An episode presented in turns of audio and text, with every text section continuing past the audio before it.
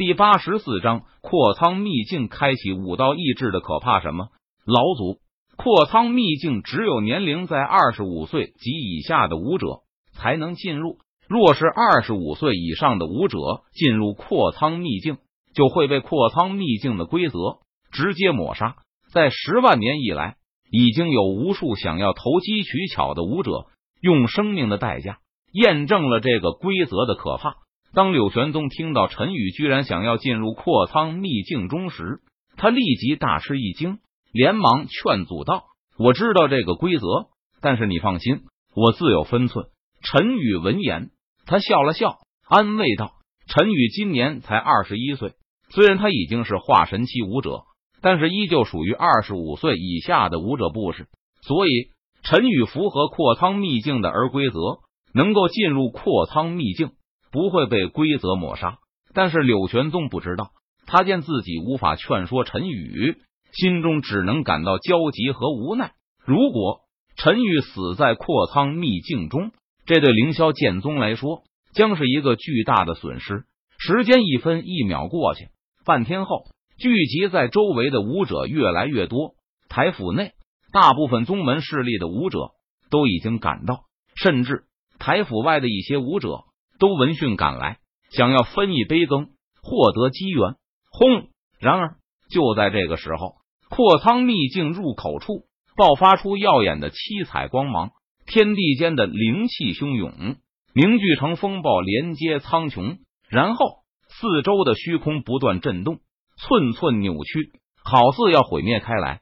在场的众人脸色均是一变，他们凝重的看着阔仓秘境入口，目不转睛，因为他们知道扩仓秘境就要开启了。只见在扩仓秘境入口处，灵气疯狂涌入，最终。七彩光芒凝成了一道门户，门户成七彩，从外面并不能看到扩仓秘境中的景象。不过这一幕在古籍上确有记载，这是扩仓秘境入口的空间传送阵。人一旦进入其中，便会被传送至扩仓秘境内的各个地方进行试炼。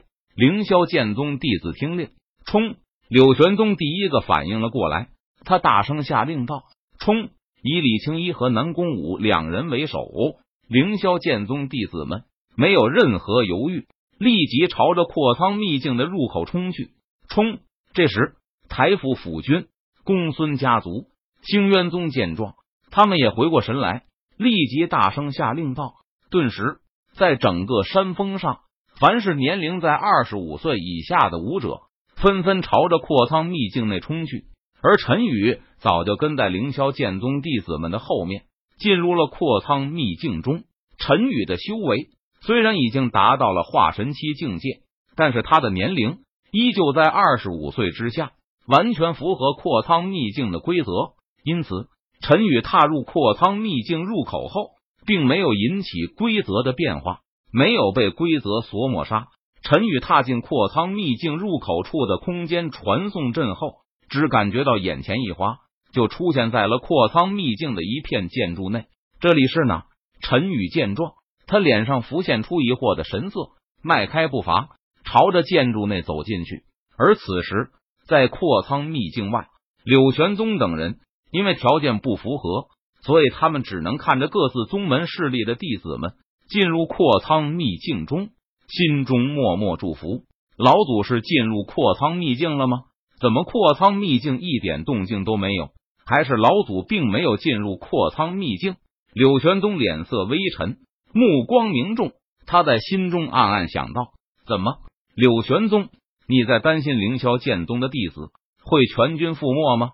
山峰地上的西边位置，刘顺看到柳玄宗的样子，他不禁讥讽道：“哼，凌霄剑宗弟子会不会全军覆没？用不着你来操心，你还是担心一下。”清渊宗的弟子最终还能出来几个？柳玄宗闻言，他眼中寒芒一闪，看着刘顺，发出一声冷哼道：“在凌霄剑宗弟子进入扩仓秘境之前，柳玄宗早就已经嘱咐过李青衣和南宫武等人，让他们要密切注意星渊宗弟子。若是遇见，不用跟对方废话，直接将星渊宗弟子全部杀无赦。是吗？柳玄宗，那就让我们骑驴看唱本，走着瞧吧。